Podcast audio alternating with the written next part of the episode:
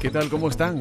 Aún con la emoción del programa especial que realizamos el pasado mes en el Museo de la Naturaleza y Arqueología de Tenerife, celebrando junto a los amigos y amigas de la naturaleza el 50 aniversario de Atán, vuelve la trinchera verde. Hoy nos vamos hasta el sur de Tenerife. La construcción del puerto de Fonsalía que da mucho que hablar.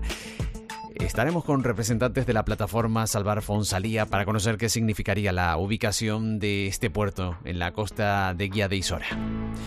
También volveremos a la actualidad del Hotel La Tejita que retoma su eh, actividad tras el nuevo deslinde por parte de la Dirección General de Costas. Se reanudan las obras con alguna novedad y hablaremos de ello con representantes de la plataforma Salvar La Tejita. En La Gomera una sentencia obligaba a la demolición de la embotelladora de Taguruche promovida por el Ayuntamiento de Valle Gran Rey, Gobierno de Canarias y Cabildo de La Gomera. Desde allí conoceremos todos los detalles. Completaremos el puzzle de la biodiversidad y cerraremos el atril de Atán, esta vez con Margui Hernández, miembro de la asociación que pondrá el punto final a nuestro programa. La Trinchera Verde es un programa producido por la Asociación Tinerfeña de Amigos de la Naturaleza. Bienvenidos, bienvenidas. Atán, en lucha por la conservación. Únete. atan.atan.org Basándose en el interés social, en el año 1998 el Ayuntamiento de Valle Gran Rey, en la isla de La Gomera, el Gobierno de Canarias y el Cabildo de la isla iniciaron los trámites de licitación de la embotelladora de Taguluche.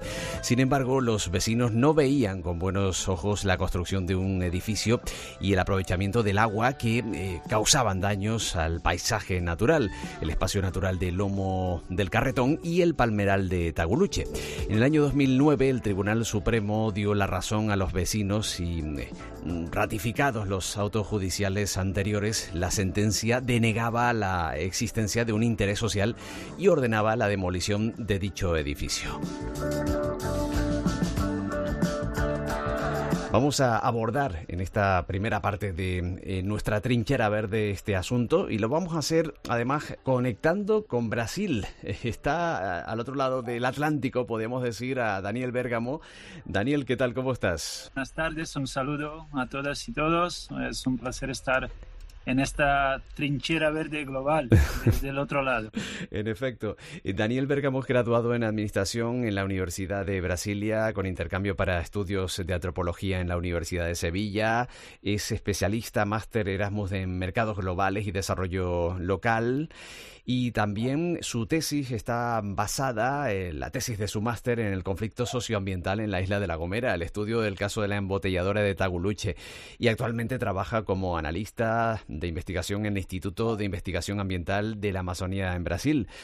Bueno, Daniel, ¿cuál es tu relación con, la isla de La Gomera? Bueno, eh, aparte de la relación eh, emocional que tengo con esta isla, tan pequeña y tan grande al mismo tiempo, eh, bueno, hice mi investigación ¿no? en la isla de, La Gomera, en que centré mi trabajo en la localidad de Taguluche, en el lomo del Carretón, en un sitio precioso y, único. Ajá. Yo me imagino que también conocerás a nuestra siguiente invitada, Ángeles Rodríguez Mora, una de las vecinas que pues han avivado esa lucha contra la embotelladora de Taguluche. Ángeles, ¿qué tal? ¿Cómo estás? Hola, buenas tardes.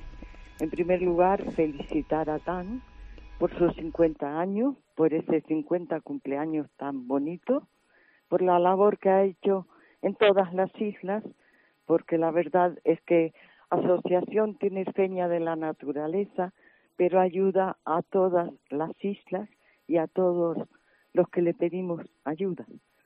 Agradecer la ayuda que me dio Atán, especialmente en la persona de su vocal portavoz, don Eustaquio Villalba Moreno, que no solo ayudó en su momento, sino que sigue ayudando siempre, porque, porque es su forma de ser responsable con sus ideas. Muy bien, aquí está precisamente Eustaquio Villalba. Eustaquio. Un saludo, un saludo para los dos, para Daniel y para Ángeles. Un placer oírlos y compartir este rato de, de radio, bueno, de, de, grabación de nuestro programa con ustedes y dedicarlo especialmente a un lugar como Tabuluche. Eustaquio, además, esa primera protesta de los vecinos también fue seguida muy de cerca por la asociación, por, por ATAN. ¿Qué se pretendía desde la isla de, La Gomera y por qué no es compatible con la defensa del medio ambiente? para que nuestros oyentes tengan, tengan una idea clara, eh, Taguluche se encuentra en el noroeste de La Gomera, es un pequeño valle al pie de un, de un acantilado, eh, de un acantilado retirado del mar, pero un acantilado que es el lomo, de ahí el, el lomo del carretón, es una zona debajo de, la cual nacen eh, los, las fuentes, los nacientes, como llamamos en Canarias, que surten de agua ese diminuto pago a esos vecinos y les, ha permitido históricamente mantener una agricultura de regadío en un lugar de por sí bastante seco. Además, desde el punto de vista eh, de la naturaleza, el Lomo del Carretón es el lugar de mayor eh, biodiversidad de la isla de La Gomera, que ya de por sí eh, es muchísimo. Y además cuenta con uno de los palmerales más espectaculares de la isla. ¿Por qué se quiso hacer allí una embotelladora? Bueno, la idea fundamental es porque pensaron ganar mucho dinero con la construcción y robándoles literalmente el agua a los vecinos, quitándola de los nacientes para embotellarla. Con esa idea, el gobierno de Canarias, el Cabildo y el Ayuntamiento se plantearon construir una embotelladora de, agua utilizando el agua de los nacientes y, eso, y ello suponía dejar a los vecinos sin agua.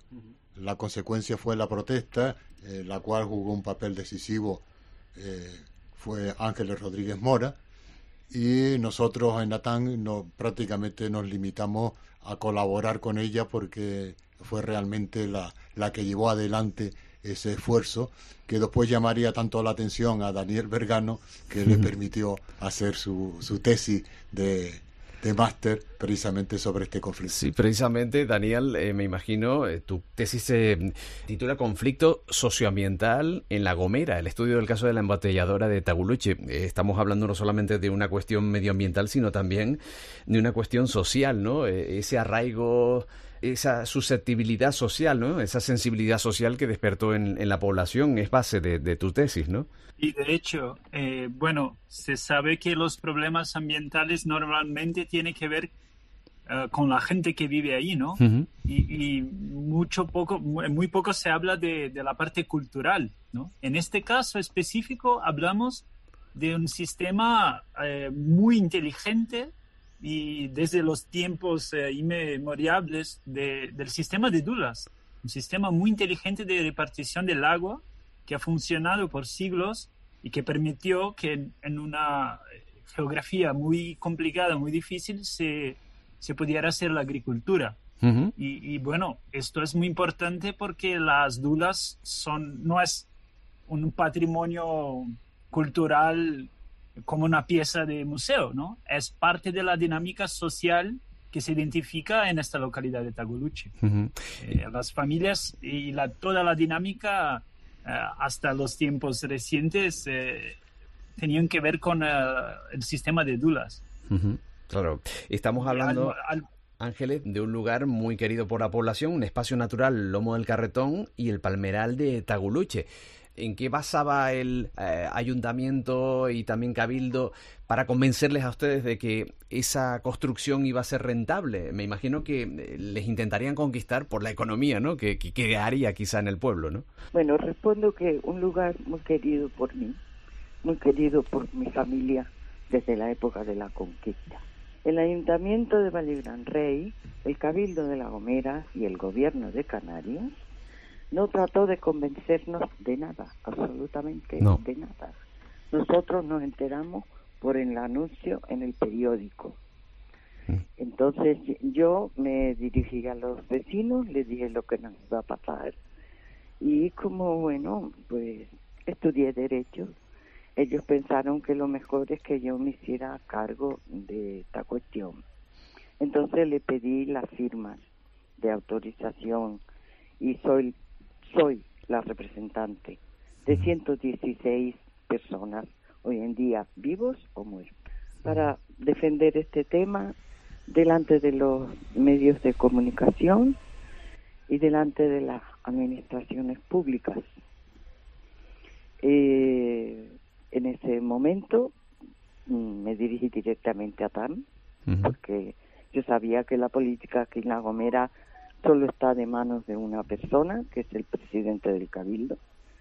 Y Atán me respondió, afortunadamente, y empezamos a luchar, empezamos a pedir reuniones con el alcalde de Valle Gran Rey, que la reunión no llegó a nada, porque nos pegó cuatro gritos y, yo le dije que no nos faltara el respeto y nos marchamos. eh, con el cabildo que nunca se reunió con nosotros el presidente del cabildo, que al mismo tiempo es el presidente del Consejo Solar de Aguas, y a reunirnos con, con la Dirección General de Aguas del Gobierno Autónomo de Canarias y a reunirnos con em, en ese momento mm, el, en urbanismo el que había dado el permiso para construir en suelo rústico protegido una industria. Ya. Estas reuniones no tuvieron absolutamente ningún fruto y entonces nosotros eh, nos vimos obligados, al tratarse del gobierno de Canarias, de poner unos contenciosos administrativos ante el Tribunal Superior de Justicia de Canarias. Pusimos cuatro. Eh, a mí me preguntaron que qué iba a cobrar. ¿eh? Yo dije que era muy cara, porque el precio mío era que en el año 98 empezamos siendo 116. Y yo, si hubiera sido por mi parte, se hubiera resuelto en un mes, pero al estar de por medio la política, no sabía lo que íbamos a tardar, le contesté a los vecinos. Y mi precio es que tardemos lo que tardemos, al final sigamos siendo 116. Y con orgullo digo que ellos me pagaron y que yo trabajé.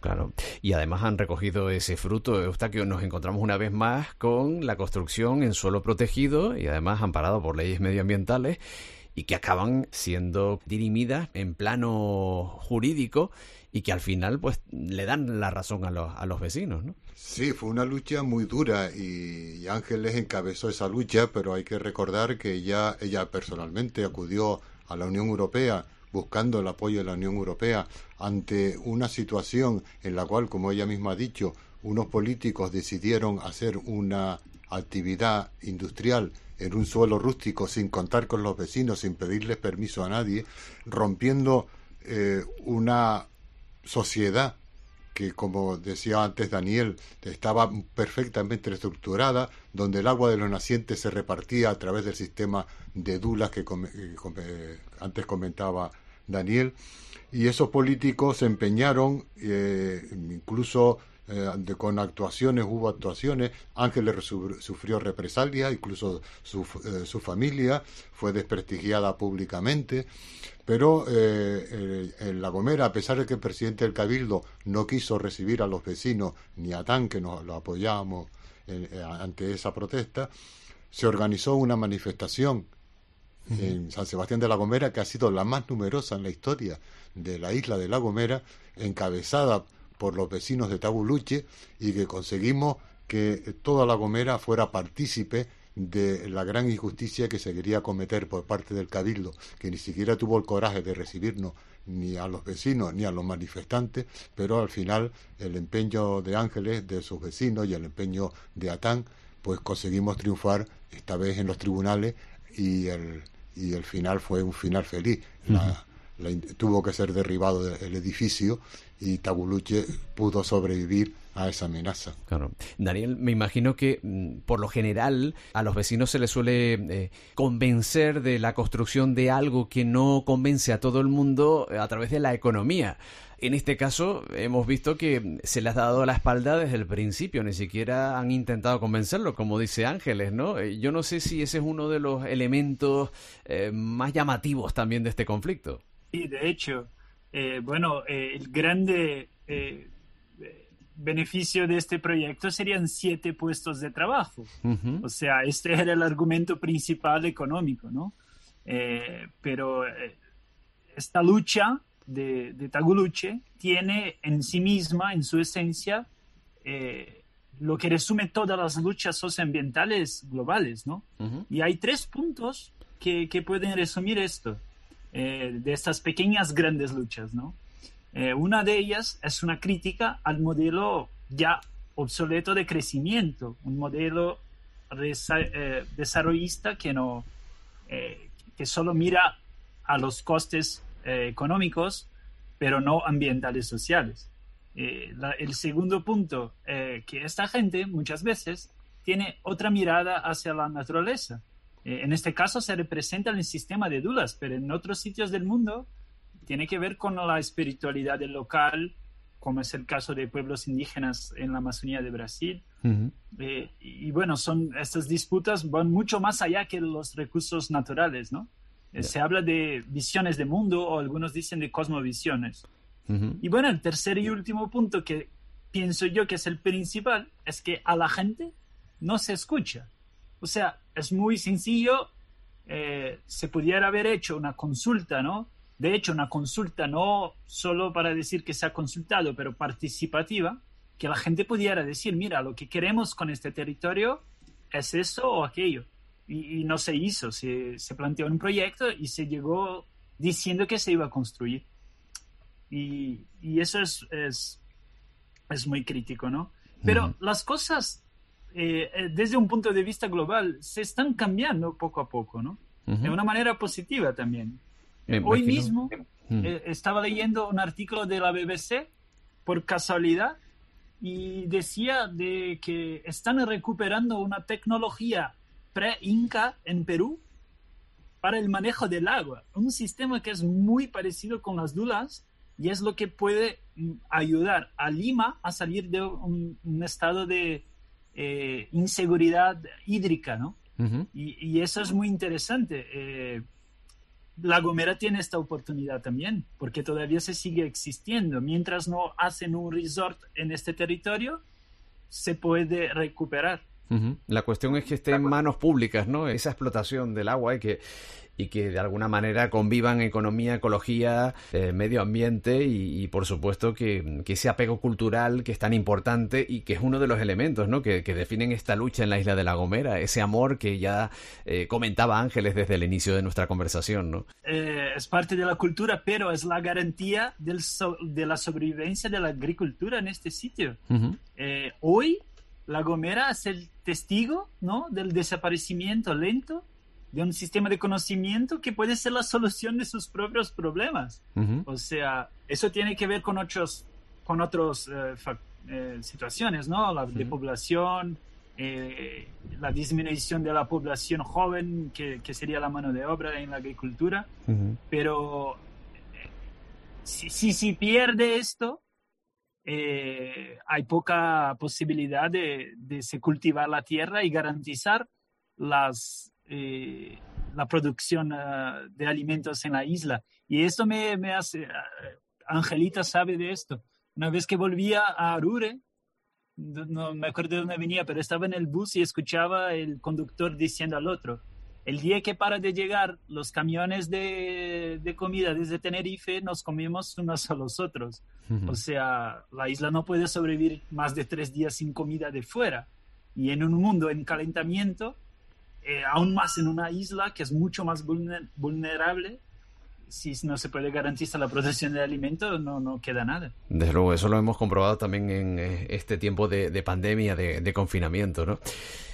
Sí, eh, la, Gomera es un ejemplo de, de utilización del terreno.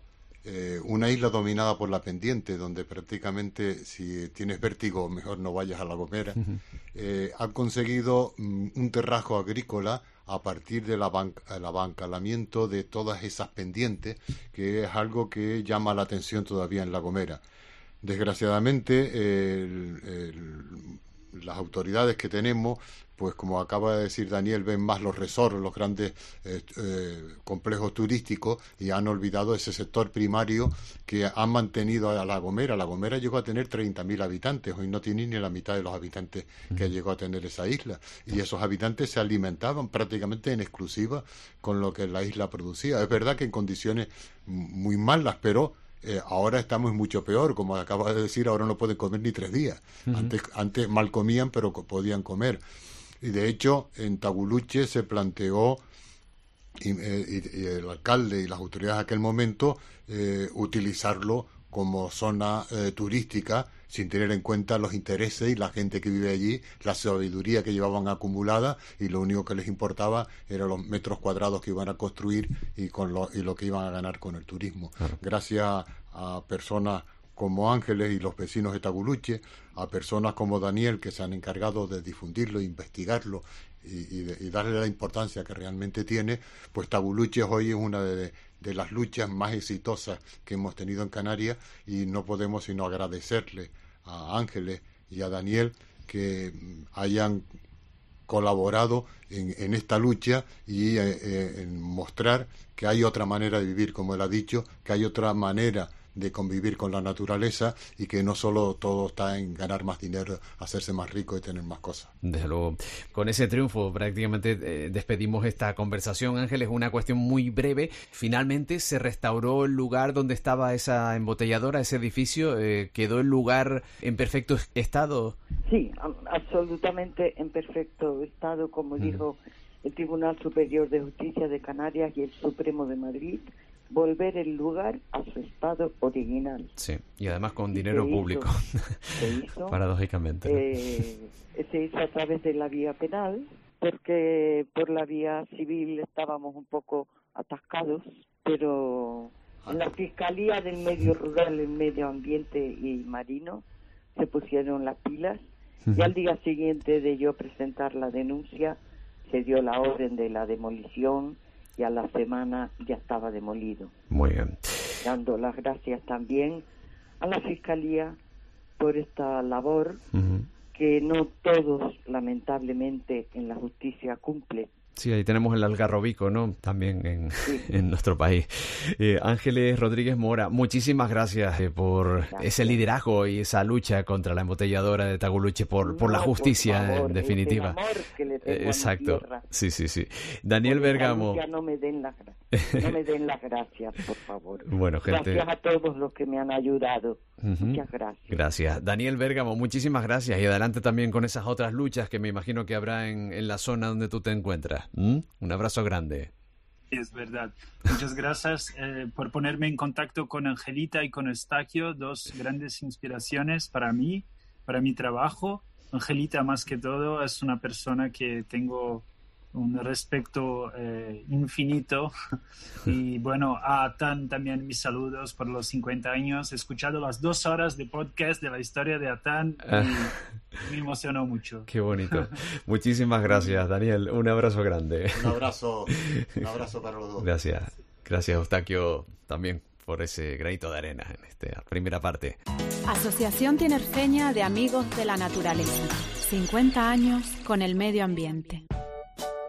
El mujo amarillo o Gongolaria abies marina, anteriormente conocida como Cistoseira abies marina, es una especie de macroalga nativa de las Islas Canarias, caracterizada por su color pardo amarillento, su aspecto arborescente muy ramificado y la presencia de numerosas espinas en sus ramas. Se trata de un alga que forma extensas praderas de alto valor ecológico, ya que sirve de sustrato, refugio y alimento para multitud de organismos marinos. Esta especie, incluida como vulnerable en el catálogo español de especies amenazadas, ha sufrido una drástica reducción de más del 90% en la extensión de sus poblaciones en las últimas décadas. La trinchera verde. Tenerife. Ponía el pasado 9 de junio la guinda al recién celebrado Día Internacional de los Océanos, con un nuevo impulso que se le ha dado desde el Parlamento de Canarias al puerto de Fonsalía, apelando a la saturación del puerto de los cristianos y la necesidad de contar con una infraestructura de este tipo en el suroeste de Tenerife se realizaba a través de una PNL, una proposición no de ley del Partido Popular aprobada por todos los grupos y con la negativa de eh, Sí Podemos. Vamos a hablar de este asunto con Time Smith y Daniel Miranda, que forman parte de lo que será la plataforma ciudadana que luchará por defender la franja marina Teno Rasca, donde habita una colonia de calderones eh, muy importante. Ellos son además biólogos marinos y los tenemos esta tarde para que nos expliquen cómo ha surgido la creación de esta plataforma. Taime, Daniel, ¿qué tal? Bienvenidos. Buenos días, encantado de estar aquí. Muy buenas tardes, Iván, gracias por la invitación. Y están también Carlos Galván y Elena Espinosa con nosotros en el estudio. Compañeros, ¿cómo están? Hola. Hola, ¿qué tal? Se llama Plataforma Ciudadana Salvar Fonsalía, debido a su inmensa biodiversidad y al paso de esos cetáceos que se encuentran en esa zona entre Tenerife y la, y la Gomera, ¿no? Efectivamente, y bueno, pues es donde se encuentran unas grandes joyas naturales de esta zona, y esto no es por capricho, es además una zona declarada de especial conservación, que es una figura importante europea para la protección de especies y hábitats amenazados, ¿no? Y esta obra pues quedaría justo ahí en mitad, eh, pues de esta franja, esta franja protegida, ¿no? Estamos hablando de una franja donde pasan eh, al menos 20 especies de cetáceos, ¿no? Eh, y es una zona que nos llama la atención, hablando eh, previamente, protegida por la SEC, por la Zona Especial de Conservación. ¿no? Eh, nos llama muchísimo la atención que las administraciones públicas se hayan empeñado en, en la construcción de este nuevo puerto en esa zona de la isla de Tenerife. Sí, de hecho, cuando se declaró esta zona, bueno, hay una pequeña ventana que se quedaría como, digamos, excluida de esa SEC para, digamos, con la intención de efectivamente realizar esta obra, pero tengamos en cuenta que va a estar justo en, en medio, es decir, toda la actividad que se va a generar del tráfico marítimo al final va a salir de esa zona y además que esa ventana no tiene un valor medioambiental menos o menor que lo que es el resto de la SEC, sino que se dejó pues precisamente para esto, ¿no? Y no solo hablamos de cetáceos, hablamos de distintas especies de invertebrados, de aves, de, tiburones, de, tortugas que están amenazadas y todas ellas pues, protegidas por estas eh, normativas, ¿no? Docenas de especies de pájaros, arrecifes de coral, praderas submarinas, un ecosistema prácticamente impoluto, ¿no? Protegido en casi su totalidad y sin embargo que puedan estar en peligro. Elena, compañera. Sí, si uno ve un poco las actuaciones de la administración, la verdad que caemos en contradicciones continuamente porque a petición del Ministerio de Fomento, en el 2005 eh, se pide que la Organización Marítima Internacional declare esta zona, bueno, en general Canarias, como zona marina especialmente sensible, eh, junto con Galápagos y el Báltico. Entonces ya eh, en 2005 entran en marcha unas medidas que establece cinco zonas restringidas a la navegación solamente para pesca artesanal en Canarias y una de esas zonas es eh, esta franja suroeste de Tenerife, sin excepciones, como la zona SED, que deja ese pequeño hueco para, para el puerto, ¿no? Eh, se establecen también rutas para, para, buques en tránsito, una ruta occidental entre Tenerife y Gran Canaria y otra oriental entre Gran Canaria y Fuerteventura. Entonces ya desde el 2005 esta zona está realmente protegida por la Organización Marítima Internacional. Pero luego nos resulta también contradictorio que justo un día antes de este pleno en el, en el Parlamento se celebre el Día Mundial de los Océanos a bombo y platillo y la Consejería de Transición Ecológica firme un protocolo con el presidente del Corredor Biológico Mundial para preservar diferentes espacios naturales por su gran valía, eh, por la biodiversidad que presentan, ¿no? Entonces da la sensación que aquí estamos dando palos de ciego y, y de repente, pues el día 9, a excepción, como decía Guillén, de, de Si Podemos Canarias, el resto de, nuestros representantes voten a favor del puerto de Fonsalía. ¿Qué acciones eh, tienen ustedes previstas para, para, bueno, para destapar un poco este sinsentido? ¿Mm? por ejemplo. Bueno, en, en realidad estamos intentando poner en marcha muchas acciones a la vez. ¿no? Lo que queremos es involucrar al máximo de personas posible, al máximo de colectivos posible. Ya estamos hablando y en contacto con muchas ONGs de aquí de las Canarias, regionales, así como estatales también. Estamos abriéndonos a nivel internacional. Silvia Earl ya ha dado su consentimiento para usar su nombre y nos va a grabar un vídeo diciendo que está en contra de esto. Em, Francis Pérez, el gran fotógrafo de las Canarias, que está por todas partes ahora mismo, que lo está petando porque es un crack. Lo tuvimos hace una, una, semana, sí. Estuvo, con nosotros, sí. Yo lo fui a ver al, al, Muna también, que estuvo ahí haciendo una charla súper bonita. Y Felipe Rabina también, por supuesto, está en el grupo con nosotros, así como muchas, muchas ONGs como Inoceana o Ecologistas en Acción. Y también al mismo tiempo queremos, bueno, eh, resumiendo un poco las acciones, principalmente queríamos seguir con la recaptación de firmas, que se empezó el año pasado con la plataforma We Move Europe, con lo de Actúa por Hope, aquella, aquel calderón, no sé si os acordaréis que la foto de Francis dio la vuelta al mundo, mm. que es un calderón que sufrió una colisión y tuvo que ser eutanasiado, pues pasó aquí, pasó en, entre, en Tenorrasca, y se empezó una colecta de firmas que ha llegado ya a 22.000 a 22 firmas y tiene que llegar a unas 50.000 para poder presentarse en Europa.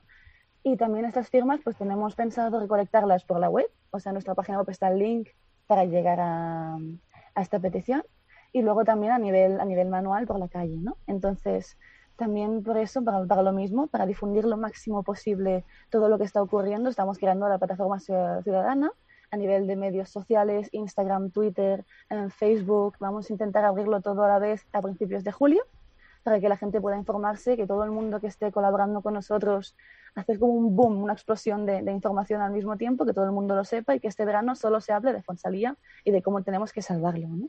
Para ello también estamos intentando montar una rueda de prensa en algún momento de julio, a principios a poder ser, para que todo el mundo pueda, pueda colaborar con lo que opina. ¿no? Queremos tener varios puntos de vista.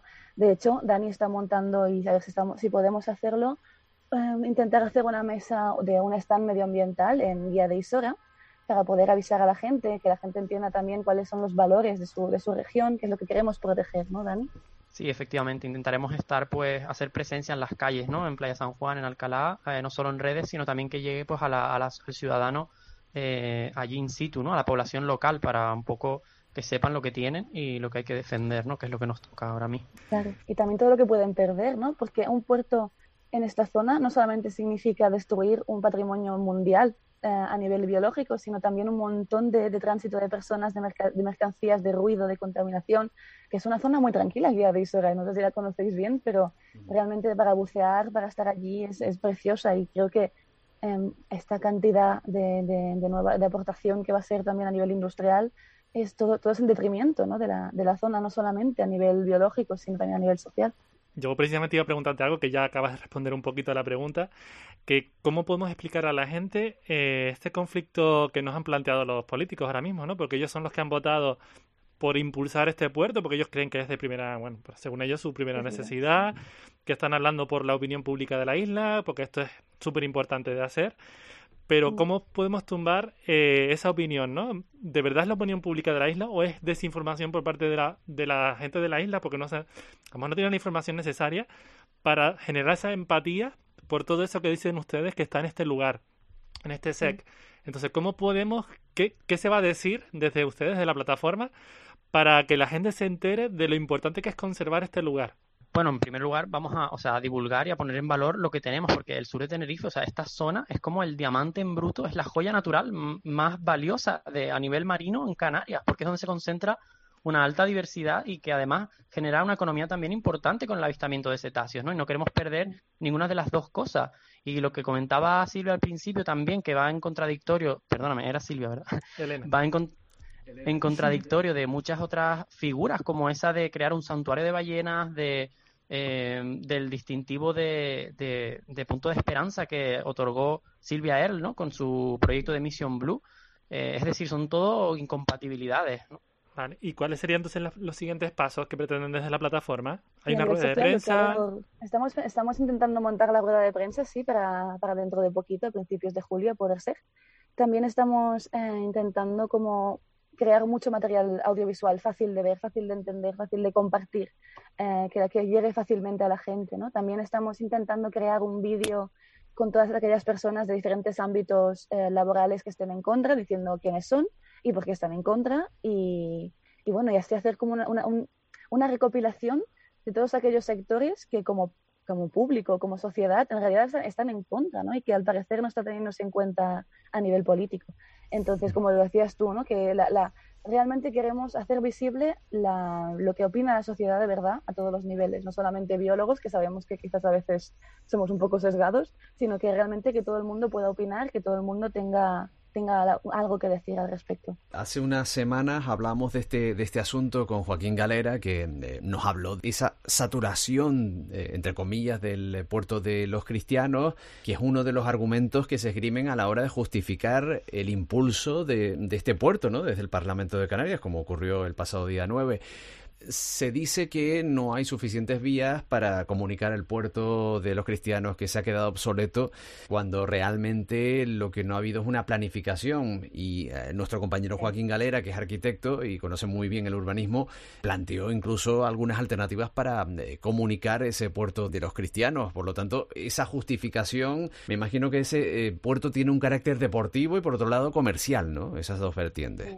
Realmente como que lo que lo que usan como, como razón primordial es esta, ¿no? la de la conectividad entre islas.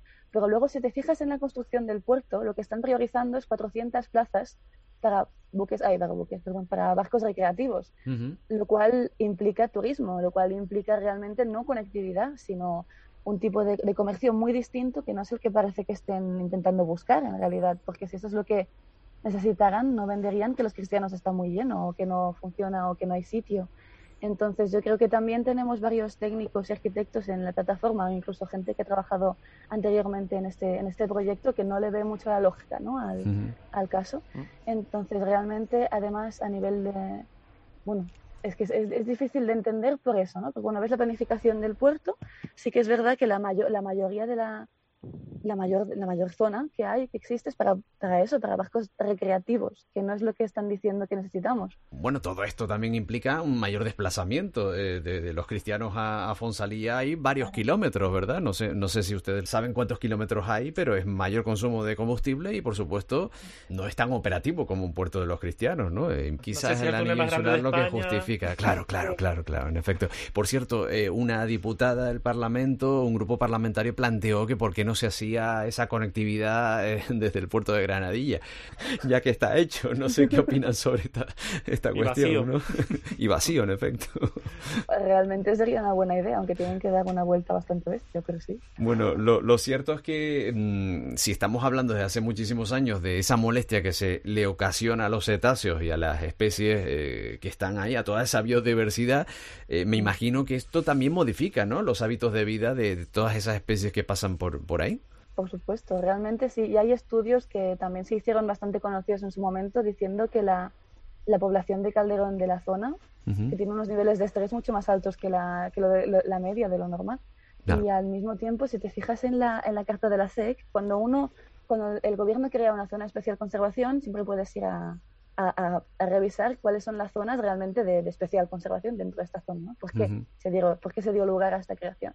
Y realmente, si te fijas, justo arriba del puerto de Fonsalía, donde está el agujerito ese donde va el, el, puerto, hay una zona de cría de tortuga verde, que como todos sabemos está en peligro de extinción por todo el mundo y está, es vulnerable, es una especie vulnerable a nivel global. Entonces, hay muchas cosas así. También hay otra, hay una cueva un poco más abajo que también se considera una ceca aparte, también es muy importante y que recibiría el impacto de todo el, el, el movimiento de la arena, por ejemplo, sí. o de la contaminación que llegaría por la corriente. Sí. Entonces, mmm, no sé, es, muy importante que no, que no perturbemos más una zona que ya está bastante explotada, incluso estando protegida. Bueno, pues para aquellas personas que quieran colaborar con eh, esta plataforma, eh, la dirección es noalpuertodefonsalía.com y ahí eh, tienen la posibilidad de firmar una petición para frenar esta construcción. Estamos solamente en una fase de planificación. El Parlamento lo que aprobó fue el impulso, pero todavía faltan muchos pasos previos y todavía estamos a tiempo de, de salvar esa zona de la isla de, de, Tenerife con todas esas iniciativas que ustedes van a poner en, en marcha. Recuerden,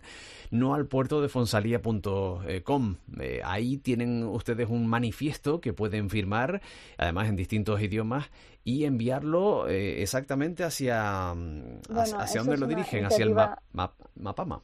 A ver, no. Sí, es una iniciativa que empecé el año pasado que realmente iba bien, que era uh -huh. como hacer entender al, al al, al, ministerio realmente que porque estamos en contra, ¿no? Pero ahora estamos en más enfocados en la firma de, de la petición que puedes encontrar en, bueno, lo voy a poner delante de la web, vale. se ve bien. la, voy, la voy a mover. Pero sí, que es lo más importante creemos ahora mismo es firmar, firmar la petición y compartir todo lo que se haga en redes. Perfecto. Le agradecemos muchísimo a Time Smith y también a Daniel Miranda, biólogos marinos que saben muchísimo eh, sobre la situación actual y sobre todo sobre esa rica biodiversidad que se encuentra en esa zona del suroeste de, de la isla de Tenerife. La plataforma eh, ciudadana para defender esa franja marina tenorrasca donde habita esa colonia tan importante de calderones. Muchísimas gracias por darnos a conocer esta iniciativa y seguiremos hablando de, de los pasos que se vayan dando ¿no? en, en esa plataforma. Muchísimas gracias a ambos. Gracias a ustedes por la difusión. Sí, muchísimas gracias. La trinchera verde. El mosquitero canario, Philoscopus canariensis, es un pequeño pájaro endémico de nuestro archipiélago, que vive en las islas occidentales y Gran Canaria, en prácticamente todos los ambientes. Su dieta es principalmente insectívora, pero también se alimenta con menos frecuencia de frutos y de néctar de algunas plantas como los tajinastes, la cresta de gallo o el bicácaro, lo que le da un gran valor como polinizador de plantas canarias. ¿Quieres ser amigo de la naturaleza? Hazte socio. atan.org. ¡La! ¡Por eso es ¡La luna son nuestra! ¡Por eso es la El pasado mes de febrero se publicaba en el BOI la orden ministerial que establecía un nuevo deslinde que permite construir el Hotel de la Tejita. La pretensión de muchos vecinos y colectivos eh, de que ese deslinde se eh, produjera a los 100 metros que daba en los escasos 20 metros que establece la revisión del deslinde. Se debe, por tanto, modificar el proyecto, pero solo un 10% debido al ajuste eh, en la línea del sistema dunar, algo que reduce también, según la constructora, el número de camas proyectado de 340 a 280. Las obras se retoman tras nueve meses paralizado. Eh, No obstante, eso no ha quitado tampoco las ganas de los vecinos, de las plataformas y de todos aquellos simpatizantes con esa zona de la isla de Tenerife y sobre todo en contra de la construcción de este hotel para que se concentraran y pusieran su grito en el, en el cielo, ¿no? Como se puede apreciar en este sonido con el que hemos iniciado este nuevo bloque de, de la trinchera verde. Daniel Duque es portavoz de la plataforma Salvar la Tejita y nos va a actualizar esa información referente a la construcción de- del hotel en este punto tan emblemático de la isla de Tenerife. Daniel, ¿cómo estás? Muy bien, encantado de saludarle. Igualmente, ya te hemos tenido por el estudio y en esta ocasión, bueno, pues a través del teléfono para que nos eh, comente realmente. eh, bueno, nos acompaña también Elena Espinosa y Carlos Galván, que están en el estudio también. Hola. Buenas, chicos, ¿qué tal? Bueno, lo, lo que decíamos, ¿verdad? ¿Se han reanudado las obras ya eh, después de la publicación del BOE de ese nuevo deslinde? Eh, a ver, las obras, las obras han seguido, las obras han seguido, lo que pasa que ellos, eh, cuando se montó el obvio escándalo que se montó, porque ellos es que encima eh, sacaron una nota de prensa para decir que iban a empezar las obras, o sea, la desvergüenza es tan bestial que ellos anuncian que van a hacer lo que les da la gana y sin problemas, ¿no? De hecho, el ayuntamiento les pone la policía local de escolta incluso. Entonces ellos lo que han dicho es que en la, la orden de paralización, como no es total, sino parcial, ellos han dejado, solo están trabajando en la zona donde se puede trabajar. Cosa que de momento, pues bueno, pues puede, puede, puede ser cierta. De hecho, yo creo que eh, es normal que ellos lo hagan ahora. Eh, el tema es, como, como dijiste antes, que es que el proyecto este es inviable tal cual está tal cual está pensado, tal cual está ideado, diseñado. Entonces, eh, ¿cómo permiten que se siga construyendo un proyecto que es inviable?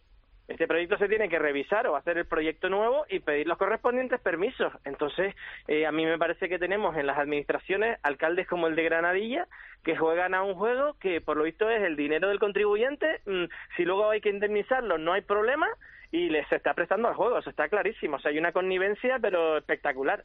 Eh, no solo dieron el permiso, eh, dieron la licencia en su día cuando sabían, eh, porque eran pocos días de que se empezara a revisar el deslinde, que eso ya huele, huele a distancia, pero es que encima, ahora mismo este proyecto, sabiendo que no es eh, que no es legal tal cual está diseñado, pues no lo mandan a parar. También otra, el gobierno de Canarias en voz de José Antonio Balbuena, les ha dicho que tienen que revisar de oficio la licencia. Tampoco pasa nada. Entonces yo no sé si es que el, Ayuntamiento de Granadilla está por encima de incluso de la Estrella de la Muerte, o yo no sé, o más allá, pero es que aquí no hay nadie que pare al Ayuntamiento de Granadilla. Pues no lo sé, la verdad es que no sé. Luego veo las calles del Médano, las veo llenas de porquería y tal, digo, pues no parece tanta cosa, pero desde luego cuando lo ves desde fuera, dice que nadie es capaz de toserle al ayuntamiento, dices, qué cosas más raras pasan aquí, la verdad. Creo que tiene un buen abogado, ¿no? Eh, eh, que está defendiendo al concejal de, de Medio Ambiente, dicen.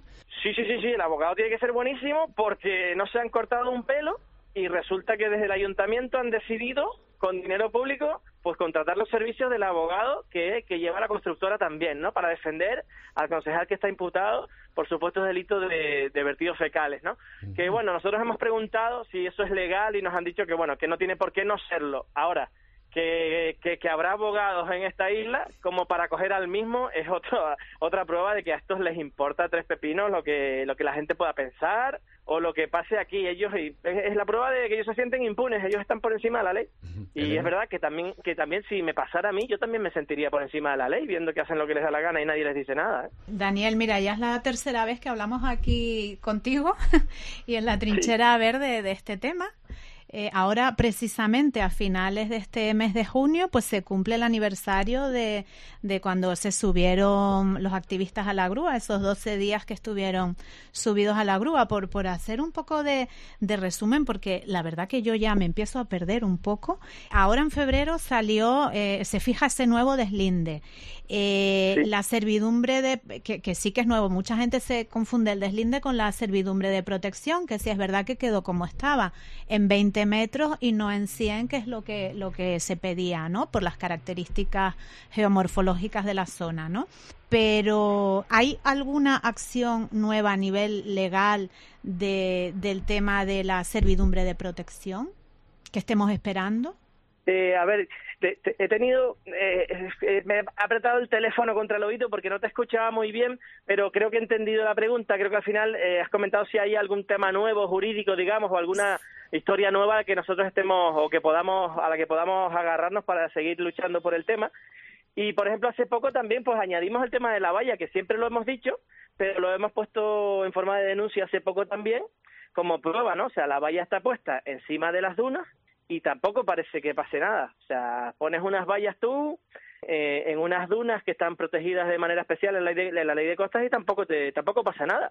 Entonces es que ya ni eso. O sea, esta gente, ya te digo, o sea, se, se pasan varias leyes por el forro y aquí no no no pasa nada, pero vamos, que nosotros vamos a seguir estando, eh, lo tengan claro, y jurídicamente seguimos trabajando también. Y hay alguna cosita que no te puedo adelantar porque sinceramente primero me la van a tener que explicar a mí para yo entenderla con mi, con mi cerebro y, mis capacidades, pero también porque, porque como no se ha hecho, estamos esperando a que se haga, ¿sabes? Para no estar dando pistas ni, ni spoiler incuriosos. Mm.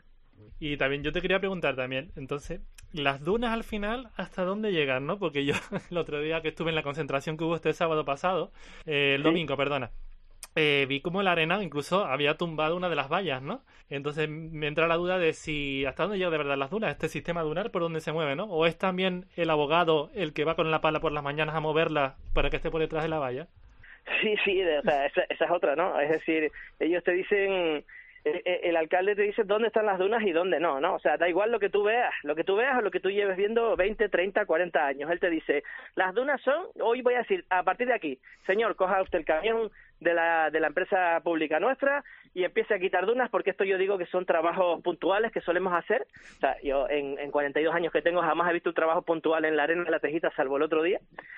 Y entonces, bueno, es evidente, es evidente que la arena se está metiendo por la obra para adentro, en cualquier agujero que se, que se cuele, y dentro ya tienen, ya tienen una buena tonguita de arena, ya tienen dunas dentro, entonces, que está clarísimo que las dunas llegan obra para adentro, eso, eso es evidente, eso es evidente, es lo que siempre han intentado evitar, de hecho, por eso la, la valla es, es opaca, no es, no tiene agujeros para que uno pueda ver la obra como en el resto del vallado, o sea, el vallado solo en esa parte es donde es opaco, en el resto tiene huecos, qué curioso, ¿para qué? Para que la arena no haga su movimiento natural, no, no, no, no realice su paso natural y así no se metan, no se meta de manera visual, no se vea lo que el, atropello que se está cometiendo, para que no se vea de manera visual la arena dentro y la gente pueda decir, hasta un no entendido pueda decir, pero es que mire, ahí dentro hay una playa metida, ¿sabes? Sí, lo triste es pensar también que si hablamos de la parte visual, como ahora mismo, si vienes desde la parte alta de la playa, desde el lado derecho de arriba, ya el hotel te bloquea pues una de las estampas más características de la isla, ¿no? Que es esa montaña roja. Y es una pena, ¿no? Que eso lo perdamos. Yo el otro día pues no paraba de mirarlo y me daba una tristeza pues ver cómo se había, no, se había eh, cegado eh, esa visión, ¿no?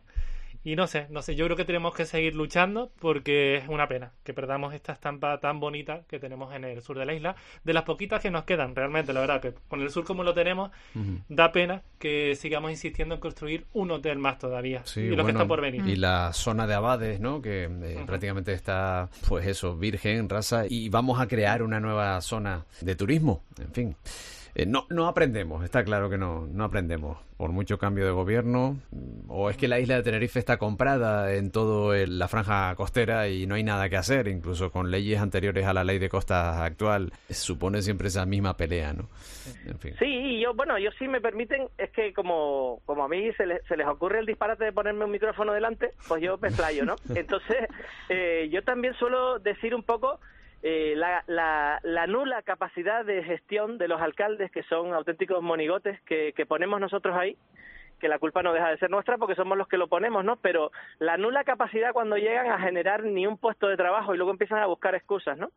Entonces, eh, yo no lo entiendo, es decir, solo, solo da trabajo el cemento, la limpieza no da trabajo, la seguridad no da trabajo, la concienciación ambiental no da trabajo, no da trabajo cuidar nuestros montes, no da trabajo cuidar nuestros, nuestros parajes naturales que ahora ya tenemos, tenemos con, con el Instagram, tenemos figuras internacionales del, del, circo haciéndose selfies, en, eh, pues pisando violetas del Teide, haciendo hogueras en el Teide, eh, pintando callados en las playas, entonces eh, de, eso debe ser que no hay trabajo y eh, tampoco hay incendios en estas islas, entonces entiendo que trabajar para, para prevenir los incendios y limpiar nuestros montes y demás, eso no da trabajo. Supongo que además en, la Tejita no hay y en Granadilla no hay ni viento, ni sol, ni agua, para ver si se atrae algún inversor de las energías renovables, ¿no?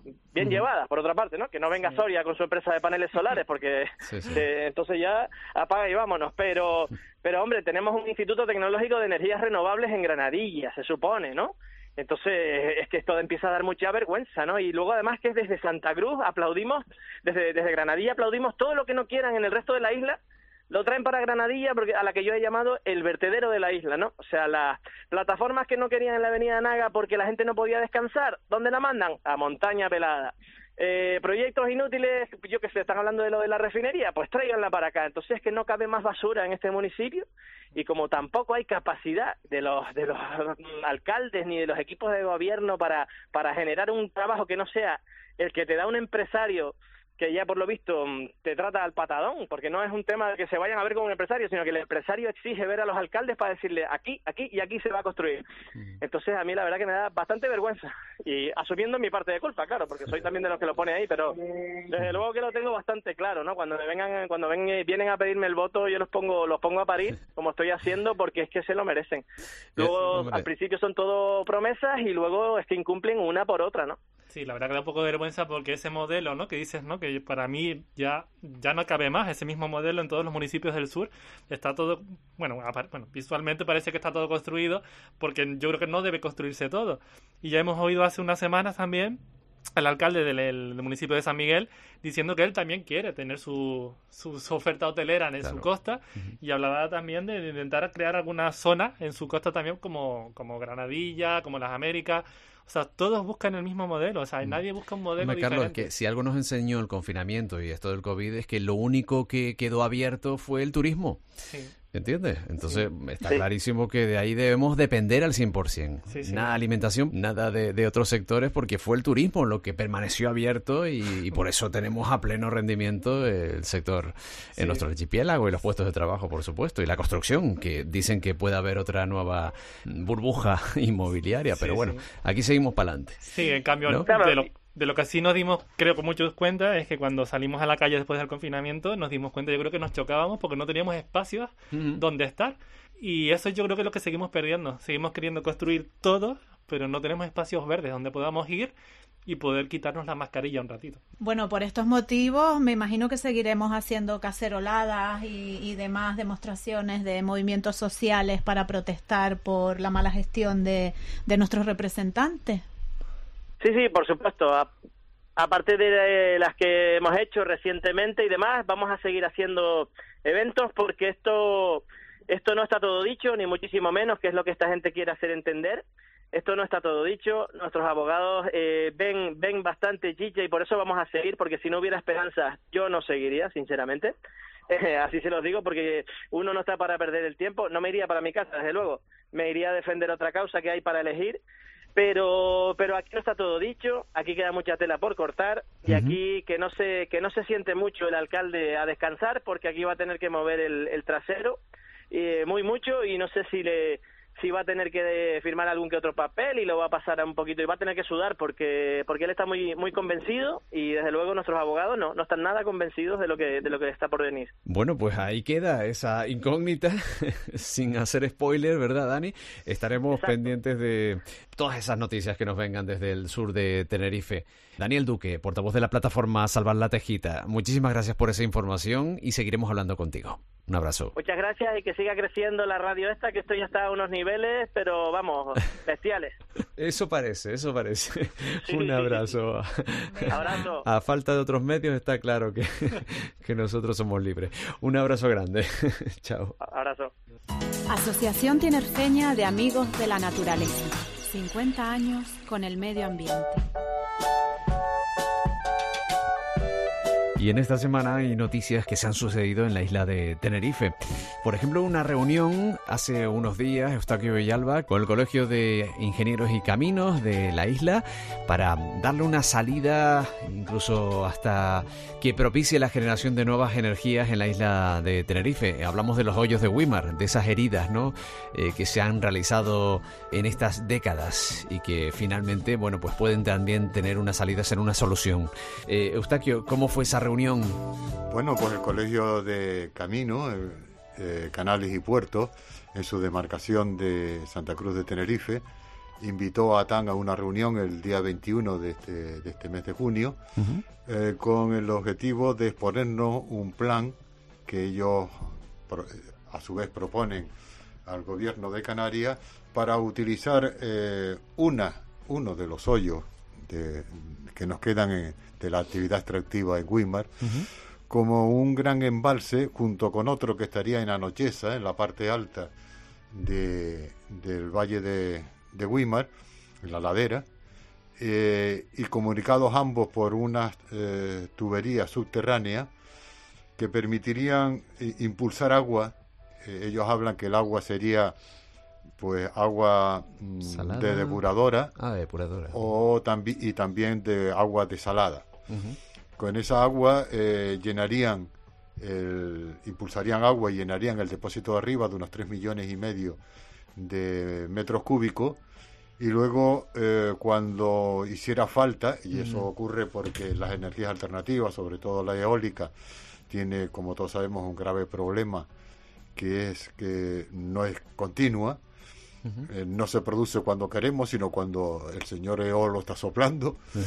Y además eh, el problema también es que el consumo no es igual, como todos sabemos, y más ahora con el nuevo recibo de la luz, hay horas en que hay mucha demanda de electricidad Claro. y horas valle en que hay poca demanda de electricidad. O sea que bombearían de noche ¿no? Es- a la zona Exactamente, superior. utilizarían la hora en que hay eh, menos demanda de electricidad para eh, utilizar esa energía eólica que no se puede meter en la red, que se desperdiciaría, impulsar unas bombas, con esas bombas el agua hacia arriba, y luego durante el día, pues abrían la llave del grifo, digamos, y bajaría el agua y se turbinaría y aprovecharíamos, por tanto, una gran cantidad de energía que de otra manera no se podría utilizar. De hecho, el problema básico de seguir aumentando energías renovables como la eólica es precisamente que la capacidad de almacenarlo o la hacemos eh, por ahora las dos propuestas que hay en pilas o la hacemos de esta manera. Bueno, oímos con mucho interés, ahí asistimos tres socios de ATAN, eh, Joaquín Galera, Iván y yo, eh, y escuchamos la exposición que hizo eh, José Fernández Betancourt, que fue gerente durante 20 años del Consejo Insular de Agua, y estaban acompañados del decano del colegio, del secretario, y Juan Antonio Afonso, que es un experto en, y que nos iba a hablar, pero ya no dio tiempo, en obras marítimas. Pues nosotros le pusimos algunas pegas, Joaquín como arquitecto pues unas pegas técnicas mucho más elaboradas, pero tanto Iván como yo, algunas de ellas más, como es, por ejemplo, que, qué ocurre con el resto de, los hoyos de Weimar, porque eso no es una solución a un problema que una sentencia judicial obliga a reparar el daño ambiental eh, causado. Por otro lado, la, eh, las, esos hoyos son muy profundos, algunos superan hasta los 100 metros, y una balsa no puede tener más de 20, como mucho 25 metros de, altura de agua. no, hay, no es posible, técnicamente no se pueden hacer ese tipo de balsa. Entonces, si hacemos esa balsa en el fondo, sin eh, como no vamos a rellenar los hoyos, nos quedaría una balsa, nosotros pensamos, limitada por unas paredes verticales de unos terrenos sedimentarios, porque es un cono de deyección de barranco, que mm, pensamos que podría ser peligroso. Ellos dicen que no, que se podían mantener, pero creemos que no. Y en el caso de que si en el talud se hicieran obras para ampliarlo, pues claro, afectaría muchísimo territorio. Pero en fin, es una buena idea en el sentido de que hay que hacer algo para aprovechar la energía renovable y poder acumular la energía que nos sobra, pero todavía hay muchos aspectos, muchos que muy discutibles y que habría que ver y, y desde luego como dijo aquí en la reunión, habría que contemplar el conjunto del valle, el conjunto de los hoyos y no solo eso, cuando estamos hablando del de, el impacto causado en Weimar. Seguramente aprenderemos mucho del proyecto de Corona del Viento en la isla del Hierro. Bueno, con problemas. ¿eh? La, Corona del Viento tiene problemas eh, gordos eh, de diseño. Uno de ellos es que el embalse de la parte inferior solo tiene 125.000 metros eh, cúbicos capacidad. Me pareció poco, sí. claro, es muy poco, solo, solo puede dar unas cuantas horas en caso de, de, que no haya otra energía y lo que se nos vendió creo que ahí tiene fallos de diseño graves y es por lo que se explica que la corona del viento esté muy lejos de la propaganda que se hizo por parte de los políticos de eh, el hierro 100% abastecido con energía renovable. Hoy por hoy está muy lejos de conseguir ese objetivo. Bueno, la verdad es que algo se está moviendo en materia energética. ¿eh? Esos tejados solares yo creo que van a ser más frecuentes cada vez en la isla de Tenerife de la que se decía que no tenía suficientes horas de sol, incluso por parte de las propias generadoras de energía que están apuntándose ese tanto y que quizá ven temer también ese monopolio al que nos han eh, tenido sometidos en estos años. ¿no?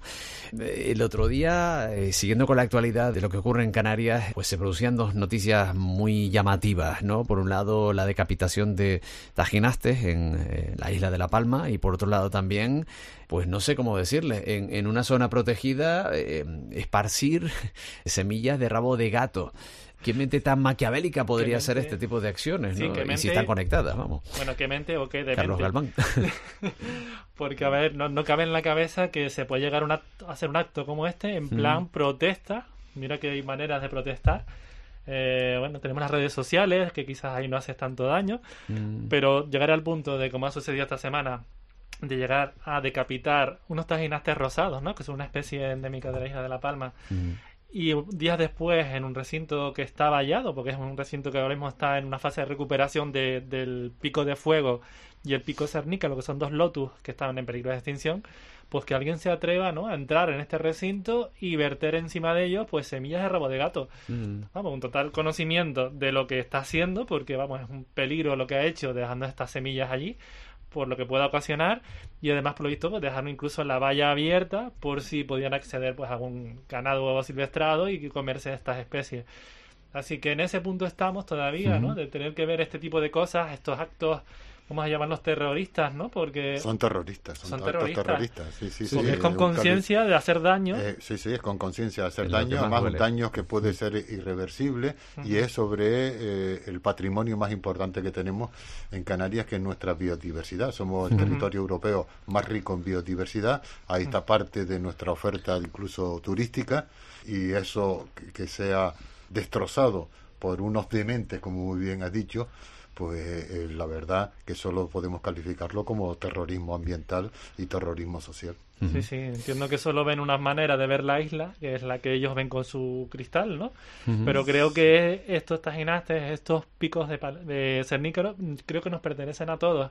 Y no creo que sea la manera de llamar la atención sobre un problema. Y además, que, y ni siquiera sabemos exactamente, pensamos, atribuimos a ciertos grupos eh, hacer estas cosas, pero ni siquiera tienen eh, la cara de, de, ponerla, no ponen la cara, se ocultan. Es decir, todavía es peor, es como los terroristas, por eso se tapan la cara. Ellos a mí se están tapando la cara, están haciendo terrorismo sobre nuestro territorio y yo creo que es algo que la sociedad debe repudiar y las autoridades perseguir, evidentemente. Sí, sí, esperemos que sí. Y bueno, solo también quería añadir, porque también ha sucedido esta semana, porque parece que se han llenado de gloria la semana del Día Internacional del Medio Ambiente y el Día Internacional de los Océanos, pues también desde un pleno del Cabildo creo que fue impulsar también por parte de muchos partidos políticos que apoyaron la, el impulso de la regasificadora, ¿no? Y ha sido también... es, algo que también salió en la conversación que tuvimos con los ingenieros. Algunos de ellos decían que claro, que mientras tanto habría que poner gas, pero estamos hablando de un horizonte de del 2030 y entonces es absurdo la, poner una regasificadora porque para el 2030 tenemos que tener una gran parte de nuestro abastecimiento energético cubierto por energías renovables según exigencia de la Unión Europea. O sea que eso solo lo hacen aquellas personas que están interesadas, como siempre, en llenar sus bolsillos a costa de vaciarnos a los contribuyentes. Sí, pero esto entonces que es infantilismo, ecologista, por parte nuestra o es eh, caciquismo obsoleto? sí, es eh, son gente obsoleta, son gente incapaces de pensar en el futuro porque viven anclados en el pasado, como son esos constructores que dicen esas cosas que son los mismos que decían, uno de ellos que por cierto está en la cárcel cumpliendo pena por haber hecho los hoyos de Weimar eh, como fue Antonio, eh, es Antonio Plasencia, pues esa misma sección de constructores hablan de infantilismo ecologista. y, son los que decían no, y dice, también nos decían los del no a todo. o estulticia. Sí, sí, resulta que eh, ellos son los de sí a más carreteras, los de sí a más obras, sí a más puertos, y nosotros lo que decimos sí a la calidad de vida y sí a, a que podamos conservar nuestra biodiversidad. Ellos la quieren enterrar en el cemento. Sí. Bueno, pues para eso seguimos nosotros denunciando y tratando ese tipo de, temas. Muchísimas gracias Eustaquio Villalba, gracias Carlos eh, Galván y nos vamos ya enseguida eh, en segundos con el atril que pone punto final a nuestro programa. La trinchera verde. Las tres especies de vencejo que residen en Canarias, el vencejo unicolor Apos unicolor es el único endémico este endemismo macaronésico solo se reproduce en el archipiélago de Madeira y Canarias. Es el más común de las tres especies y son muy difíciles de diferenciar. Su población está reducida. En Canarias se observa más de la mitad de la población mundial. No existe diferencia entre los sexos. Se caracterizan por volar siempre en grupo, pasando la mayor parte de su vida en el aire, pudiendo dormir durante el vuelo. Solamente se posan cuando entran o salen del nido, se alimenta de pequeños insectos voladores que capturan, principalmente hormigas aladas. Está protegido en el catálogo nacional como especie en régimen de protección especial y sus principales amenazas son la destrucción y alteración de sus zonas de cría. La trinchera verde. Y el atril de Atán corre hoy a cargo de nuestra compañera Margie Hernández. El atril de Atán. Hola, un saludo para todos los oyentes de La Trinchera Verde de Atán. Eh, soy Margui Hernández, Margarita Hernández, y voy a, comentarles pues así pues unos minutitos de qué es lo que yo veo eh, desde el punto de vista de lo que es la ecología, el medio ambiente, eh, aquí en, Tenerife y en, y en, Canarias. Y es que mm, esto hay que seguir, hay que seguir porque Atán debe de seguir y todos debemos ahí arrimar el hombro, cada uno desde su, su, sitio, en su trabajo, en su casa, en el cole, en todos lados, porque tenemos que conseguir que, la isla, que Canarias, en definitiva el planeta, eh, pues se vaya curando de, de todas las cositas malas que hemos hecho. Y yo creo que es fundamental eh, poder hacer cositas desde lo que nos queda más cerca, que es, por ejemplo, el tema todo de eh, potenciar, promover eh, lo que es el, el kilómetro cero, o sea, el producto local. Y producto local es todo, pues, todas las cositas que, que se cultivan aquí, que se hacen aquí, porque no podemos olvidarnos que producto local también es, por ejemplo, un artesano. Producto local es, pues, la persona que, que tiene su pequeño negocio y que apuesta por, por vender, por producir eh, productos de, máxima calidad. Y bueno, y en esos trabajos también pues tenemos que intentar eh, consumir lo menos posible de, embalaje, de envoltorio y todas esas cositas eh, las podemos hacer desde lo que decía antes, desde lo que nos queda más cerquita. Y de esa forma pues los beneficios se van a ver en, nuestro entorno más, más cercano. Y es que otro aspecto también muy importante que creo que hay que seguir incidiendo eh, es en el tema de, la educación. De la educación en los colegios, en los institutos, y que eso que le enseñan a los niños, esa, educación ambiental, esos buenos valores, esas eh, buenas acciones hacia el entorno que nos rodea, hacia también todo lo que es el ecosistema y, por supuesto, y la sociedad que esos niños lo aprendan y también lo vuelquen, lo transmitan en sus casas. Porque actualmente yo creo que se, como que se ha virado un poco la tortilla. Eh, antes los adultos enseñaban a, los niños y ahora eh, los niños están enseñando a, los adultos sobre todo todo lo que es el tema de, cuidar los bichitos, los animalitos, eh, la playa, eh, es una forma que yo veo en, los talleres o cuando hacemos algún tipo de evento, los comentarios que ya los niños chiquititos ya vienen concienciados y se lo dicen a los padres. Oye papi, que, que hay que cuidar a este animalito o que no mates las abejas o cositas así, ¿no? Y eso, eso parece que no, pero eso ya se ve que esas semillitas que se han ido plantando hace años, pues están haciendo, están haciendo efecto. ¿Y qué más? ¿Qué más les puedo comentar? Eh, por seguir eh, también eh, defendiendo todo el tema de lo que es el mar que nos rodea, el océano que nos rodea, que con el tema este de los microplásticos, bueno, ese mar está intoxicado y muchas veces digo que ya es que ya el mar no traga más y desde ahí hay que enfocarlo sobre todo también al tema de la concienciación ambiental a todas las personas, a las personas que producen, que diseñan productos, pues intentar que sean hechos con con envases eh, lo más biodegradables, lo más naturales posible y reducir al máximo esa producción de, de, embalaje.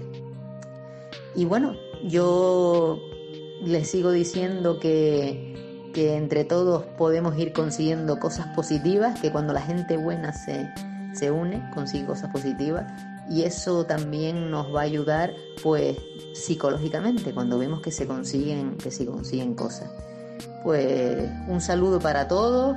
Eh, ha sido un placer poder intervenir en este espacio de, de, la Tril y nada, y que Atán y todo su equipo siga para adelante porque hace falta y que sobre todo eso estemos unidos y para seguir pues desde cada uno desde su sitio seguir ayudando, seguir contribuyendo a mejorar pues el estado de, de la salud de, de la salud ambiental de, Tenerife y de, y de las islas.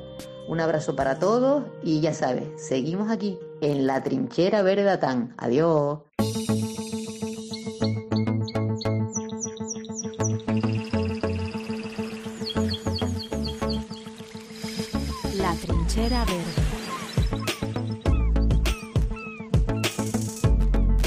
De la cumbre a la costa y salto al Brasil. Hoy hemos eh, hecho un amplio recorrido por distintos asuntos de la actualidad que nos atañen como seres humanos que habitan un ecosistema insular tan sensible como el nuestro. En 30 días volvemos a situarnos en nuestra trinchera verde. Gracias por escucharnos. ATAN, en lucha por la conservación. Únete. atan.atan.org